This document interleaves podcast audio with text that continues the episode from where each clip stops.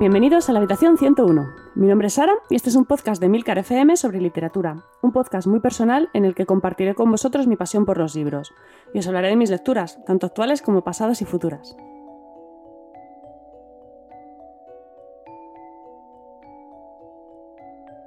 Hola a todos. Bueno, acabo de aterrizar y ya estoy preparando otro viaje. Uno con vosotros y uno un poco especial porque eh, hoy vamos a viajar en el tiempo. El libro que os traigo hoy se titula Parentesco y su autora es Octavia Butler. Eh, es una autora que inexplicablemente es prácticamente una desconocida en nuestro país, que es algo que no comprendo porque la verdad es que sus libros son excelentes. Al menos los que he podido leer hasta ahora porque es un poquito complicado conseguirlos. Los que no están descatalogados no están traducidos a nuestro idioma y bueno, eso es un, problema y una, y una, auténtica lástima.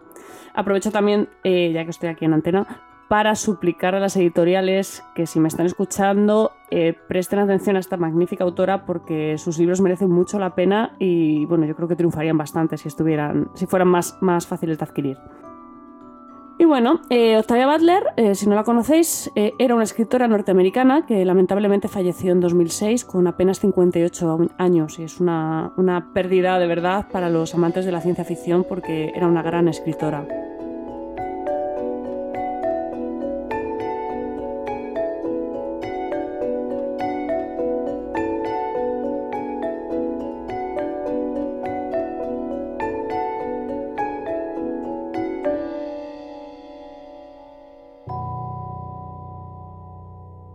Eh, como curiosidad, os diré que fue la primera escritora de raza negra de ciencia ficción que alcanzó fama internacional. Eh, la novela de la que os estoy hablando hoy es posiblemente su obra más conocida, y además es un referente de la literatura afroamericana. O sea, de hecho, el libro se utiliza eh, de manera muy habitual en las universidades del país. era una autora que bueno, era muy comprometida, siempre dotaba sus historias de una carga social bastante intensa.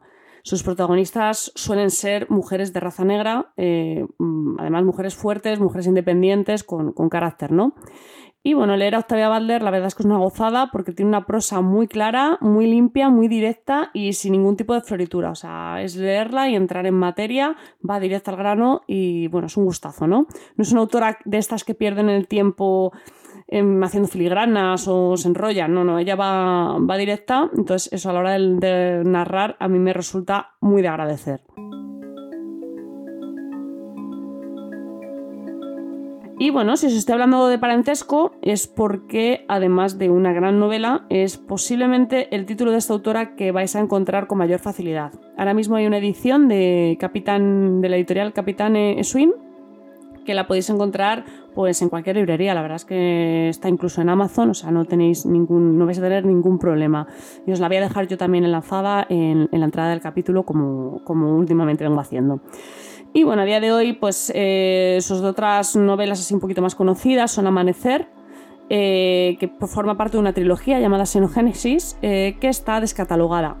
Y bueno, la podéis conseguir pues en librerías de segunda mano o buscando por la red. O sea, no, no hay más opciones. La verdad es que es una pena, pero es lo que hay. Eh, al menos en, castellano, ¿vale? En otros idiomas no me meto porque no tengo ni idea.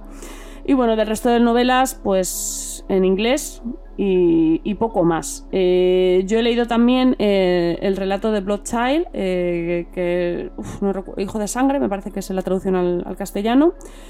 Y otro relato eh, que se llama. Uf, no me viene ahora mismo el nombre en, español. Es algo así como Speech of Sounds, que es. No, no, sé decir la traducción, ¿no? Pues que es una, especie de, relato cortito, pues apocalíptico. La verdad es que los dos relatos me han gustado muchísimo, sobre todo este último. Y bueno, luego también están los libros de las parábolas, la parábola del sembrador y la parábola de los talentos, que no los he encontrado. Y bueno, eh, a mí me gustaría mucho leerlos, pero no, no, ha habido suerte. Así que nada, si alguien sabe algo sobre este tema, pues cualquier tipo de información yo le agradezco bastante.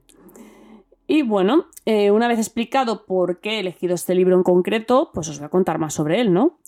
Y bueno, la novela fue publicada en 1979 y se dice que Octavia Butler la escribió como homenaje a su madre, que fue una mujer que tuvo que trabajar como empleada doméstica cuando aún no se habían reconocido los derechos civiles de los negros. Es por ello que la novela aborda directamente el tema de la esclavitud en Estados Unidos. También en alguna entrevista, eh, Octavia Balder llegó a contar que su abuela trabajó en una plantación de caña de azúcar. Así que un poco la idea de Octavia Balder era explorar las dificultades que, que a una persona moderna eh, o bueno, más moderna más o menos de la época en la que ella escribió el libro, que como os he dicho antes, era los 70, eh, cómo afrontaría o cómo haría para sobrevivir en unas condiciones tan complejas a las que se enfrentaban los afroamericanos en aquel entonces. Entonces ella quería un poco explicar lo que tuvieron que resistir ¿no? en, aquel contexto, histórico, por qué hicieron lo que hicieron, por qué reaccionaban como reaccionaban y bueno, que las condiciones de vida eran muy difíciles. Y bueno, ella misma en una entrevista dijo que su objetivo era hacer que la gente sintiera la historia.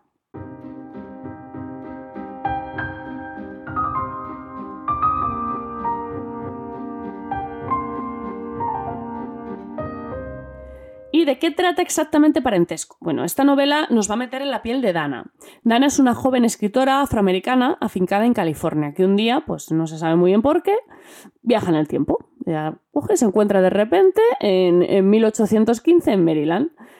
Y bueno, pues en aquella época tener la piel del color de la que la tiene Dana, pues no es precisamente una ayuda. Entonces, pues bueno, en su viaje en el tiempo, pues Dana se va a encontrar en una plantación del sur en la que va a conocer de primera mano cómo se trataba a los esclavos de la época y sobre todo cómo vivían estos y cómo afrontaban su situación.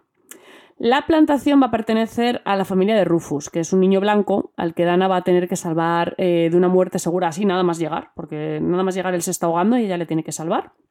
Y bueno, eh, al poco de. Bueno, esto se las, sucede todas las primeras páginas del libro, ¿vale? Pues eh, bueno, descubre que es su antepasado, de ahí el título de parentesco. Y bueno, eh, todo esto ya os digo que no, es ningún spoiler, está nada más empezar el libro. Y luego ya vienen muchas sorpresas y sobre todo para mí lo más grande que tiene este, este libro es que es una historia fascinante sobre la esclavitud. Eh, Octavia Balder se documentó muy, muy, muy intensamente para escribir esta novela. leyó diarios de esclavos y viajó personalmente a Maryland, que es, como os he dicho antes, el estado en el que transcurre la acción.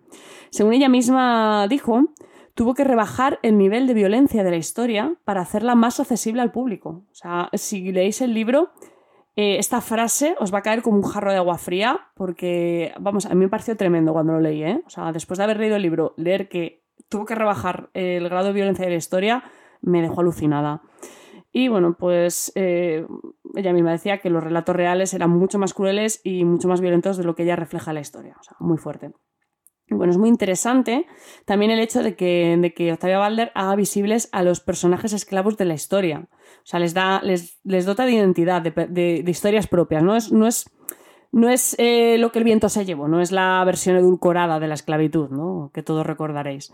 Eh, es una novela que va a contar sin rodeos cómo era la vida de un esclavo en esta época, que nos va a contar la historia de Estados Unidos tal y como fue, y que va a enfrentar al lector eh, con el pasado para que no lo olvide, para que aprenda de los errores cometidos. Porque, como, como dicen, ¿no? aquellos que no conocen la historia están condenados a repetirla. Eh, no es de extrañar que Octavia Butler se decidiera a utilizar un recurso eh, como el de los viajes en el tiempo para contar su historia. A fin de cuentas, los viajes en el tiempo forman parte de la historia de la literatura. El ser humano siempre ha soñado con poder viajar a otras épocas y, ha ingeniado pues mil maneras diferentes eh, de hacerlo. Una cosa, bueno, cosa que de otra manera no habría sucedido porque, bueno, evidentemente la principal ventaja de estos viajes en el tiempo de ciencia ficción es que no tienen ninguna limitación física.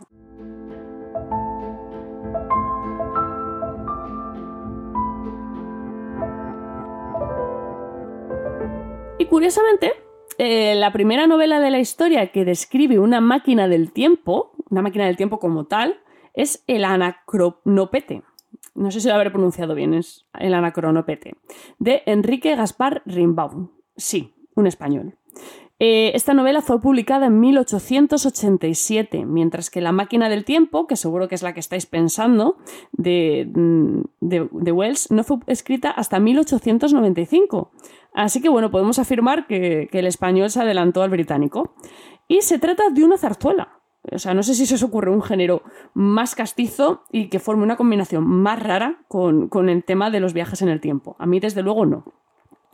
La, máquina que, imagina Rimbaud es, es la llama ah, qué palabra más rara, anacronopete, que es una especie de caja eh, de hierro fundido que viaja en el tiempo gracias a la electricidad. y, como a cuatro enormes mm, cucharas mecánicas que utiliza como para desplazarse, ¿no? Además, eh, esto me parece muy curioso, tiene una maquinaria que produce un líquido que impide que los pasajeros rejuvenezcan al viajar atrás en el tiempo que es una idea muy curiosa porque las novelas de viajes en el tiempo no se suele contemplar la posibilidad de que el viajero rejuvenezca al retroceder en el tiempo, sino que normalmente se asume pues, que el tiempo sigue transcurriendo para, él, para el viajero en el tiempo, de una manera, al ritmo biológico habitual. Pero bueno, eh, eh, esto pasa en el, en el anacronopete y bueno, es curioso, ¿no? Si bien la máquina del tiempo eh, no fue pionera, sí que es la novela más conocida y más representativa del género. O sea, al César lo que es del César, ¿no? Además, introduce una novedad, que es que mientras que en el anacronopete se viaja al pasado, que es la fórmula más, más socorrida, más habitual del género, en la máquina del tiempo se viaja al futuro, que es además es un futuro en el que se trata de lanzar una advertencia al presente, es decir, es una novela con una intención moralizadora muy clara, ¿no? El Anacronopete eh, no, fue la primera no fue la primera novela de la historia que habla de viajes en el tiempo, ¿vale? Eh, pero sí que fue la primera que trató de utilizar la ciencia para explicar el modo en que se producían estos viajes. O sea, es por así decirlo la primera novela de viajes en el tiempo de ciencia ficción, ¿no? Porque hasta ese momento lo que se solía utilizar eran recursos pues como la magia o los sueños, ¿no? Era un poco así sin pararme a pensar mucho. Pues me, viene a la cabeza Cuento de Navidad de Dickens, que es del 1843, y también hay viajes al pasado y al futuro, pero todo es como, pues, como un sueño que tiene él, ¿no? Entonces, bueno, hay muchos títulos que tratan este tema, pero no utilizando la ciencia ficción, ¿no? Ese es un poco el mérito de esta novela que os contaba.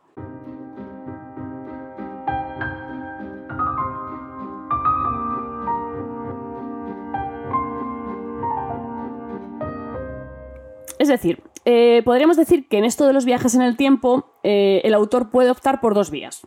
Narrar todos los pormenores científicos del viaje en el tiempo, eh, tratando de, exponer pues, una explicación mínimamente razonable, ¿no? que, tenga coherencia, o saltarse directamente esa parte y dejar que el viaje en el tiempo pues, se produzca de una forma similar a la magia, sin, sin explicación ninguna, sin lógica. O sea, ¡pum! Ha pasado. Que es un poco lo que os contaba antes que pasa en parentesco, que no hay, no llega a haber una explicación, ¿no? simplemente es algo que sucede y luego ya transcurre la historia. O sea, tampoco te importa, ¿no? Es como, bueno, pues he viajado en el tiempo, fin.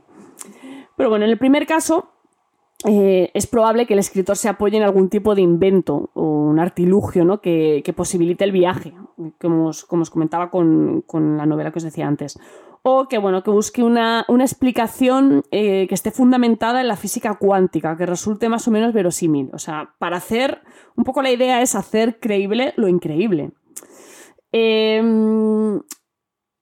Bueno, otras novelas, pues por ejemplo, lo que os comentaba antes en Parentesco, que la capacidad de viajar en el tiempo es un poco el don del personaje, ¿no? Por decirlo de alguna manera.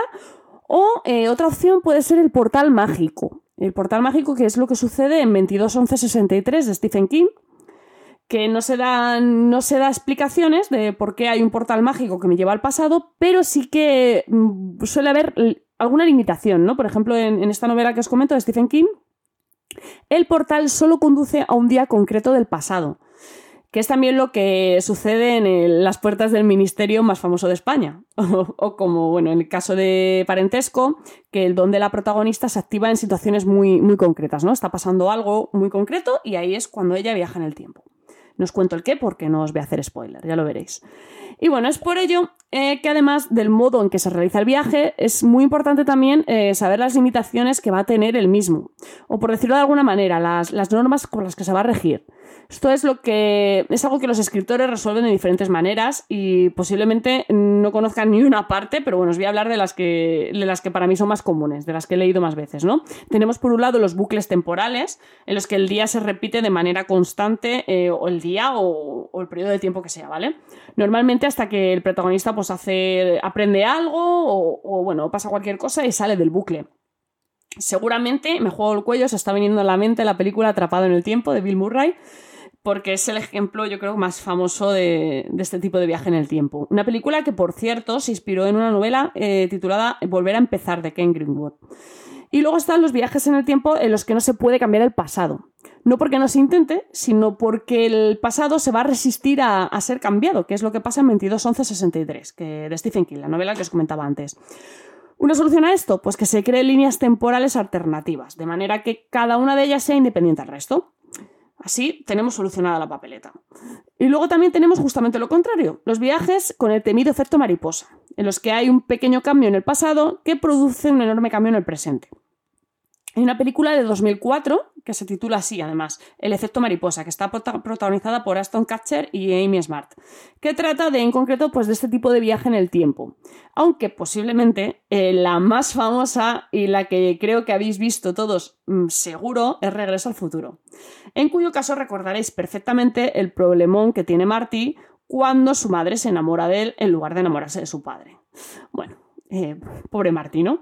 Bueno, lo que nos lleva a las paradojas temporales. Y un ejemplo claro es el que se pone siempre, que si viajo al pasado y mato a mi abuelo, ¿qué sucede? Porque yo tengo un problema, ¿no? Si mi abuelo muere, eh, yo no puedo haber nacido y por tanto no puedo haber viajado en el tiempo para matar a mi abuelo. Pues bueno, en este último caso es en el que yo diría que ubico a parentesco, ya que el problema de Dana eh, va a ser precisamente ese, ¿no? Que los viajes al pasado que ella tiene van a consistir básicamente en evitar que su antepasado muera, porque si no, pues tiene un problemón, ¿no?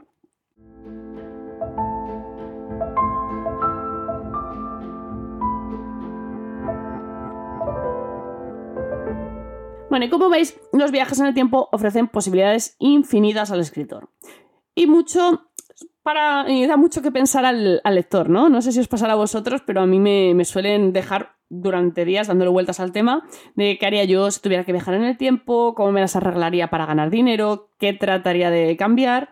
Bueno, es por ello que es un género que, que me gusta bastante, así que bueno, hoy os he traído algunos títulos de libros que tratan esta temática. Hace poco os hablaba de las primeras 15 vidas de Henry August de Claire North, que es un libro que propone una idea bastante interesante sobre viajes en el tiempo. Pero bueno, como ya os de este libro, paso al siguiente. En la misma línea, que además con, bueno, con grandes diferencias, pero similar, ¿no? Es, está Volver, Volver a empezar de Ken Greenwood, que os comentaba antes, que es un autor que falleció en 2003 y dejó únicamente seis obras publicadas. La más conocida es esta, y bueno, la historia la protagoniza un, tipo llamado Jeff Winston, que es un periodista de 43 años que empieza la, la, novela muriéndose. Así. O sea, es que además en la primera frase, o sea, cero spoiler, ¿eh? Y bueno, la historia podría terminar ahí, pero no. Lo que pasa es que Jeff se despierta de nuevo en su habitación de la universidad con 18 años. Y ahí empieza lo bueno, porque ¿qué haríais vosotros si tuvierais la oportunidad de repetir vuestra vida conservando los mismos conocimientos de vuestra vida anterior? O sea, ¿cambiaríais algo? ¿Cometeríais los mismos errores? ¿Haríais alguna locura? Pues bueno, esto es un poco a lo que se enfrenta Jeff. Además, a esto hay que sumarle pues, eh, que Ken Greenwood eh, tiene un ritmo de vértigo escribiendo es muy poco amigo de las descripciones, así que bueno, la novela tiene muchísimo diálogo y es muy, muy dinámica. Eh, como os decía antes, es un bucle temporal y a mí personalmente esta es una de las premisas que más me gustan porque a mi juicio da mucho juego para la imaginación. Eh, yo me pasé toda la lectura pensando en cómo viviría cada una de mis repeticiones, qué haría, qué cambiaría, qué no, y bueno, sobre todo cómo iba a conseguir dinero rápido, porque obviamente eh, no voy a dejar en el tiempo para ponerme a trabajar, como comprenderéis. Porque, claro, yo tengo un problema y es que no tengo ningún conocimiento sobre resultados deportivos, así que ese es el recurso que suele, se suele tirar siempre, ¿no? Los resultados del béisbol, de las peleas, de las carreras, etcétera. Y yo ahí estaría un poco perdida. Pero bueno, si os ocurre algo, me, comentáis. Y bueno, otro título, eh, que además eh, creo que lo he mencionado como cuatro o cinco veces eh, a lo largo del podcast, es 22-11-63 de Stephen King. Si os suena la fecha, pues bueno, no os sorprendáis porque es lo que, lo que parece, ¿no? Es el día que asesinaron al presidente Kennedy. Es una fecha clave para la historia y bueno, el protagonista se, va a obsesionar un poco con esta misión. Y yo, no es la primera novela de viajes en el tiempo en el que aparece Kennedy. La verdad es que es, un, es, un, es muy popular, ¿no? Lo de salvar a Kennedy. Y bueno, el método elegido para este viaje al pasado, como os decía antes, es un portal. Es un portal temporal que está ubicado en la hamburguesería de un amigo del protagonista y que conecta directamente con un día de 1958. Entonces, el, protagonista está, la novela es muy interesante, el protagonista en primer lugar eh, prueba un poco el, funcionamiento del portal, que yo creo que es lo que haríamos todos, ¿no? No te irías directamente aquí, uh, voy a salvar a Kennedy, primero voy a probar un poquito a ver cómo funciona esto, ¿no? Entonces hace pequeñas misiones que son un poquito más asequibles, ¿no? eh, que salvar la vida del presidente de Estados Unidos, que es bastante, es una tarea un poco titánica, ¿no? Y así descubre que cambiar el pasado no es tan sencillo como podría parecer, ya que el tiempo se va a resistir a ser cambiado. Esta idea además no se va a quedar ahí, sino que va a ser explicada con bastante detalle al final de la novela, que es algo que se agradece mucho porque no, no lo deja como en suspenso, ¿no? Te, lo, te comenta por qué, te da una explicación, entonces, bueno, es bastante, bastante coherente, ¿no? Es un libro que a mí me gustó muchísimo, me parece un libro fascinante, eh, tiene momentos de, mucha acción, con otros más tranquilos, eh, es como en los que vas viendo, pues bueno, cómo se adapta el protagonista a la vida de los años 50. Eh, mi opinión, siempre mi opinión, es una historia muy consistente, muy bien llevada y bueno, eh, es que también es verdad que es Stephen King, que es un autor del que sobra cualquier presentación. Como curiosidad, os diré que esta fue la historia que me reconcilió con Stephen King después de It, y es que yo se la tenía jurada porque me hizo pasar muchísimo miedo y no había vuelto a leer nada suyo. Pero bueno, ya, ya os digo que por aquí vais a ver pocas novelas de terror porque no es un género que, no es que no me guste, es que no lo disfruto porque lo paso bastante mal. Pero bueno, mi, amigo Aaron, que es un apasionado de este autor, eh, me recomendó este libro y, y pude descubrir la otra cara de Stephen King. Así que si como yo pensáis que este autor solo escribe terror, os animo a que le deis una oportunidad con esta historia porque os va a sorprender mucho. Y no se puede hablar de viajes en el tiempo sin mencionar a Connie Willis con su novela El libro del día del juicio final, que es una novela publicada en 1992 y que cuenta con tres de los premios más prestigiosos de la ciencia ficción. El Nebula, el, Hugo y el Locus. Como curiosidad, el, el título original de la novela en inglés es Doomsday Book, que al parecer es como un censo que ordenó Guillermo I de Inglaterra y que fue completado en 1086. Mm, de ahí al título, bueno, hay una explicación, pero tendréis que leer el libro para saberlo, ¿no? Y esto, bueno, lo cuento básicamente porque siempre me había parecido muy, muy llamativo el título de esta novela y dije, voy a buscar cuál es la explicación de esto, ¿no? Bueno, la novela se, ubica en el futuro, en el año 2054, ahí es donde comienza la acción, ¿vale? No es a dónde viajan. La protagonista es Kirby, que es una joven científica que pretende viajar al pasado, eh, concretamente a la Edad Media, para recabar información sobre la época. Pero algo sale mal y Kirby acaba eh, atrapada en el siglo XIV en medio de la epidemia de peste negra que asoló Europa. O sea, un, un jaleo importante, ¿no? Creo que no hace falta que, os diga mucho más para que comprendáis lo interesante que es esta historia, sobre todo porque la autora eh, no se queda en los viajes en el tiempo y desarrolla muchos otros temas sobre...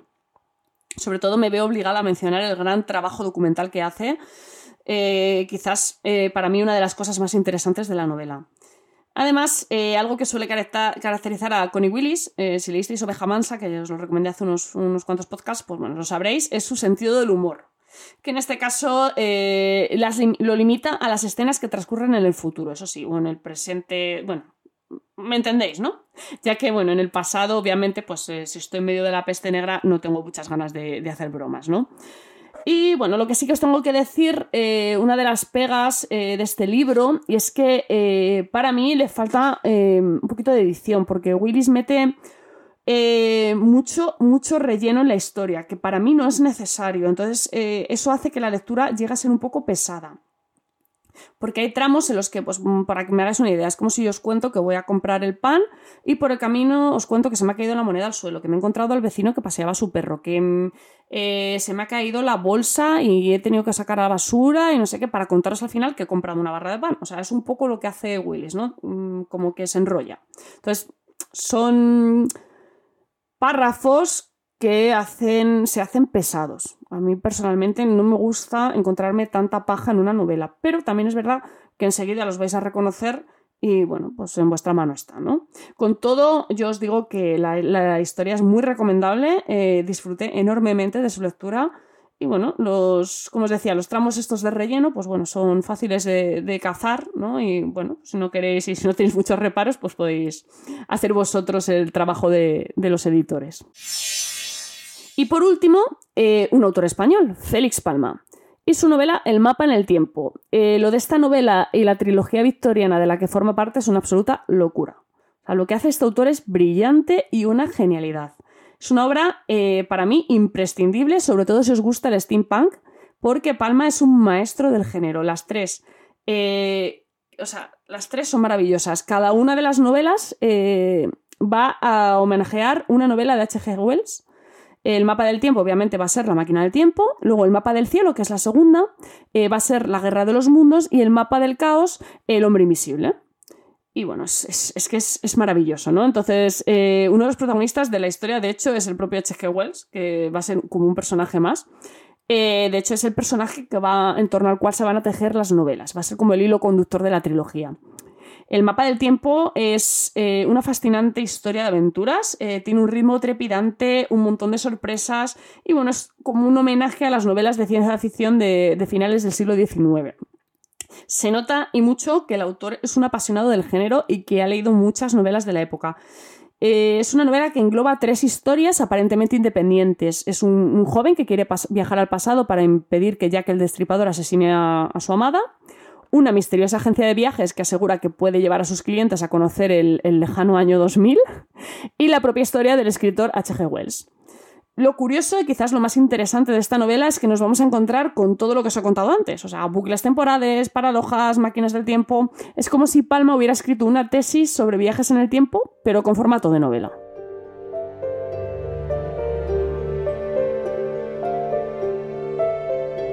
Y aunque no trate sobre viajes en el tiempo, si os decidís a leer Parentesco eh, y os gusta el estilo de Octavia Balder, que mm, seguro que sí, os recomiendo que busquéis Amanecer esta novela forma, como os decía antes, parte de la trilogía Xenogénesis, pero se puede leer perfectamente de manera independiente. Eh, es una novela de primer contacto, o lo que es lo mismo, es una novela que nos habla de alienígenas. La protagonista es Lilith, que es una mujer que despierta en una nave extraterrestre, y ahí descubre que forma parte del proyecto de una raza alienígena llamada Uankali para salvar a los seres humanos de la extinción, ya que el planeta Tierra ha dejado de ser habitable. Eh, bueno, más allá de la, ciencia ficción, que para mí es la excusa para que esta historia surja, tenemos un relato que nos habla del miedo a lo diferente, de los prejuicios y sí, también del racismo. Es una novela que explora la humanidad desde una mirada eh, pura, imparcial. Eh, va a ir desnudando al ser humano, va a mostrar sus virtudes y también sus mayores defectos. Es una novela en la que vamos a ver reflejados los, los mayores miedos y defectos de la humanidad. El personaje de Lilith es para mí magistral. es uno de esos que parece que te salta de las páginas del libro para sentarse a tu lado mientras lees, es, muy real, ¿no? Es una historia muy, muy recomendable y de verdad eh, no os va a dejar indiferentes. Y bueno, eso es todo por hoy. espero que os haya resultado interesante este viaje en el tiempo y que os animéis a descubrir a esta gran autora. Muchas gracias por el tiempo que habéis dedicado a escucharme. Eh, y bueno, ya sabéis, tenéis los medios de contacto y toda la información y enlaces de este capítulo en emilcar.fm barra habitación 101. Y si me estás escuchando desde la aplicación Overcast y te ha gustado el capítulo, pues bueno, te agradecería mucho, mucho que le pusieras una estrella para recomendarlo y así llegar a más gente. En fin, no dejéis de leer y de recordad, nos encontraremos en el lugar donde no hay oscuridad.